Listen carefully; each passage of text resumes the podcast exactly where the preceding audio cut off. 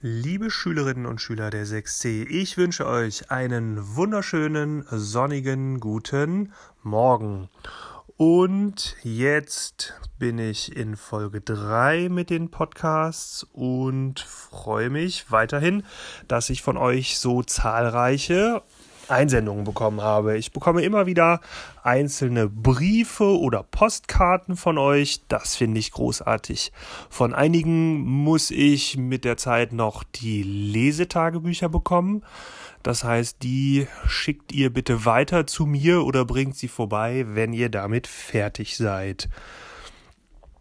Genau. Jetzt zum heutigen Podcast. Es wird wie immer drei Teile geben oder wie bisher immer drei Teile geben. Der erste Teil äh, besteht aus der allgemeinen Einleitung. Danach gibt es ein bisschen was zu Weltkunde und der Flucht nach Schleswig-Holstein nach dem Zweiten Weltkrieg. Und danach gibt es noch einen kleinen Teil zu äh, Wunder.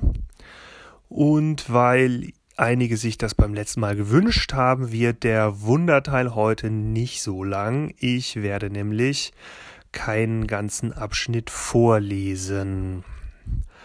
Möchte von euch aber wissen, äh, welchen der Teile ihr äh, oder aus welchem der Teile ihr gerne etwas vorgelesen haben möchtet und vielleicht sagt ihr mir sogar, zu welchen ähm, Episoden aus dem Buch, die ihr schon kennt. Denn ihr habt ja mitbekommen, in dem zweiten Teil von Wunder sind es drei Leute, die erzählen, nämlich Charlotte, Christopher und Julian. Und wenn euch eine dieser Sichtweisen ganz besonders interessiert, dann lasst mich das doch wissen auf den üblichen bekannten Wegen.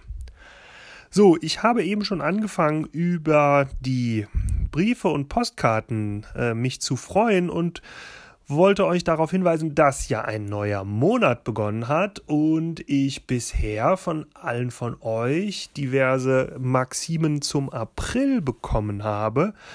Aber jetzt ist ja schon heute der 4. Mai. Vielleicht habt ihr ja im Mai eine andere Maxime. Ich habe mir jedenfalls vorgenommen, dass ich in der Einleitung jetzt immer eine der Maximen, die mich besonders gefreut haben, vorlesen möchte. Und heute ist es folgende Maxime. Sei wie eine Ananas. Stehe aufrecht, trage eine Krone und sei innen ganz süß.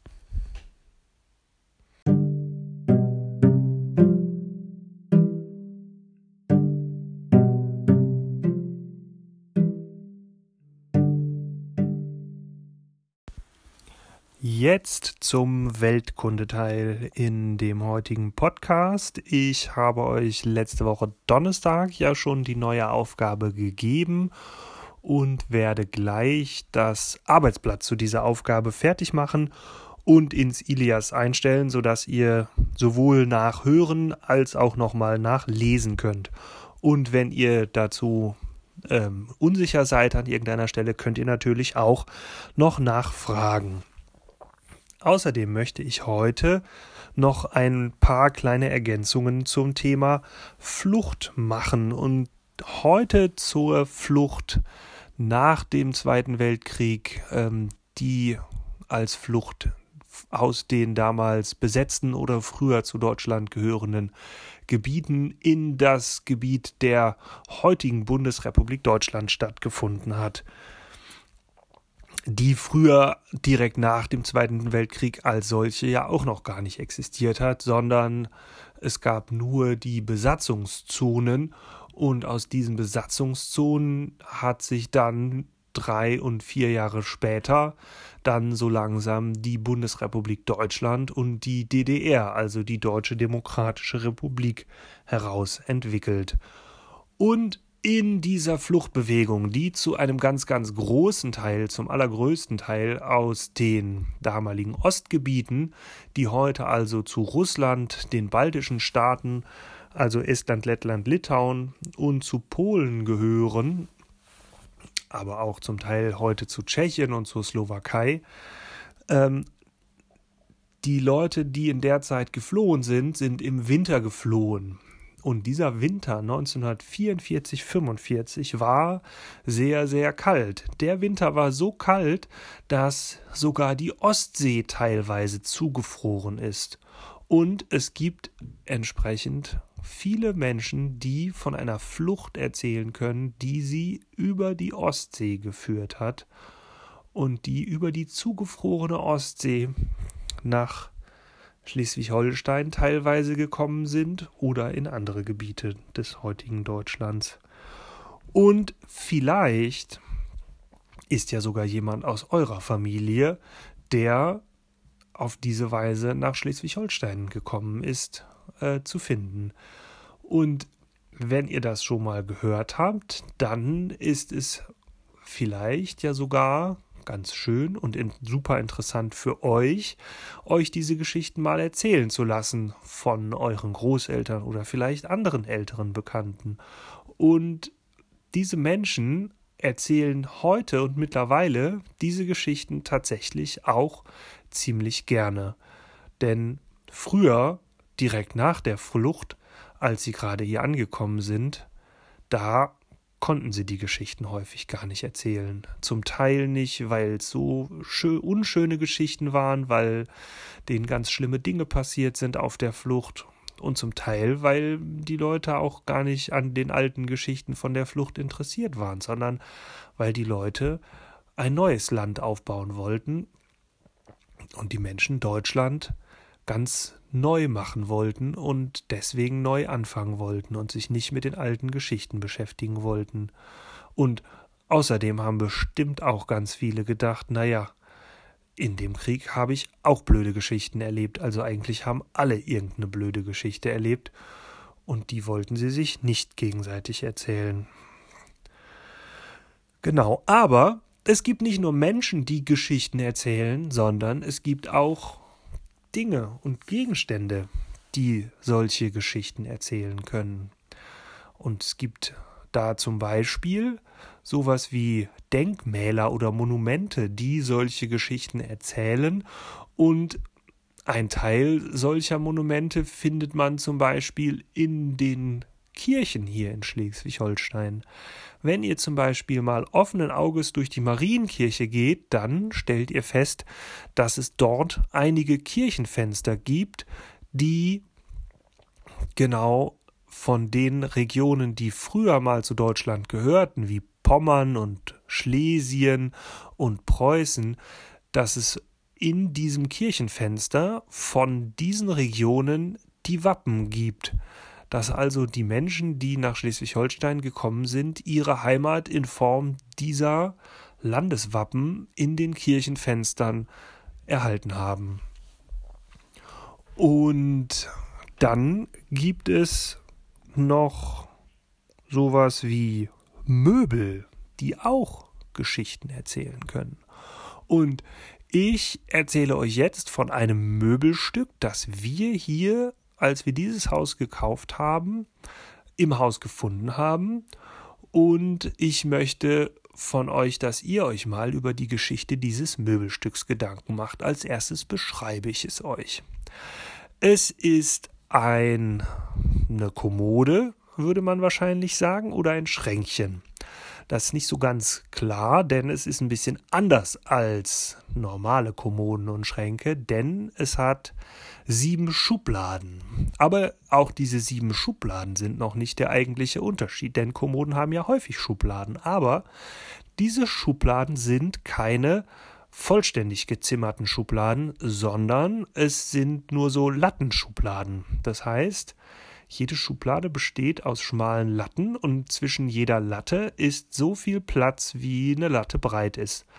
Das heißt, eigentlich ist das nur sowas wie so eine Art Gitterschublade oder eben halt eine Lattenschublade. So, von diesen Schubladen gibt es sieben Stück, habe ich schon gesagt. Und die sind ungefähr jeweils so sieben bis zehn Zentimeter hoch. Und Ihr sollt mal überlegen, was könnte man in so eine Schublade wohl reinlegen, beziehungsweise in so einen Schrank. Und dann hat dieses Möbelstück im Vergleich zu normalen Möbelstücken dieser Art noch eine Besonderheit, denn man kann die Schubladen alle nur nach vorne rausziehen. Und dieses Schränkchen hat nach vorne hin noch eine besondere Leiste. Diese Leiste ist breiter als die anderen Leisten, die ist so 10 cm breit. Und diese Leiste kann man mit einem Scharnier, das sich über die ganze Seite des, ähm, des Schränkchens erstreckt, zur Seite klappen. Und wenn man das vorgeklappt hat, dann kriegt man die Schubladen nicht mehr auf. Und damit man die Schubladen überhaupt nicht mehr aufkriegt, gibt es an dieser Leiste tatsächlich oben noch ein Schloss. Das heißt, das kann man sogar abschließen. Und die Frage ist, was meint ihr, warum kann man das denn wieder abschließen? Habt ihr eine Idee? Wenn ihr eine Idee habt, dann teilt sie mir doch mit.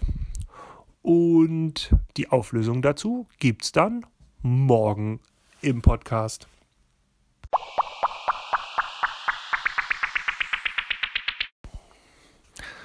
Und jetzt noch ein paar Anmerkungen zu den ersten Arbeitsblättern von Wunder.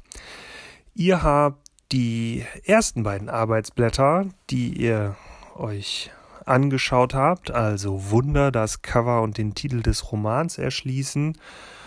Und auch das zweite, was würdest du tun, wenn Fallvignetten lösen, sind beides Aufgaben, mit denen ihr euch in die Welt des Buches hineinversetzen sollt. Das heißt, ihr sollt zunächst einmal überlegen, was kann das überhaupt bedeuten? Wunder, ihr sollt also eine gewisse Erwartung aufbauen. Und das ist beim Lesen von Büchern eigentlich immer so, dass man ja eine gewisse Erwartung hat und irgendwie eine Idee hat, was da drin passiert, was einen an dem Buch interessiert und was daran spannend ist. Und deswegen macht man das auch im Deutschunterricht, dass man so ein bisschen guckt, welche Erwartungen kann man haben und die habt ihr entsprechend geäußert. Das gleiche eigentlich nur nicht auf das Buch bezogen, sondern auf die Handlung bezogen ist das zweite Arbeitsblatt. Da sollt ihr euch in fünf verschiedene Situationen reindenken und einmal überlegen, was würdet ihr machen, wenn ihr in einer solchen Situation seid. Und das sind, wie ihr dann beim späteren Lesen festgestellt habt, wenn ihr euch das nochmal angeguckt habt, alles Situationen, wie sie dort im Buche stehen. Das heißt, es sind entsprechend Situationen aus der Sicht von Orgi oder aus der Sicht seiner Mitschüler und die haben entsprechend auch reagiert.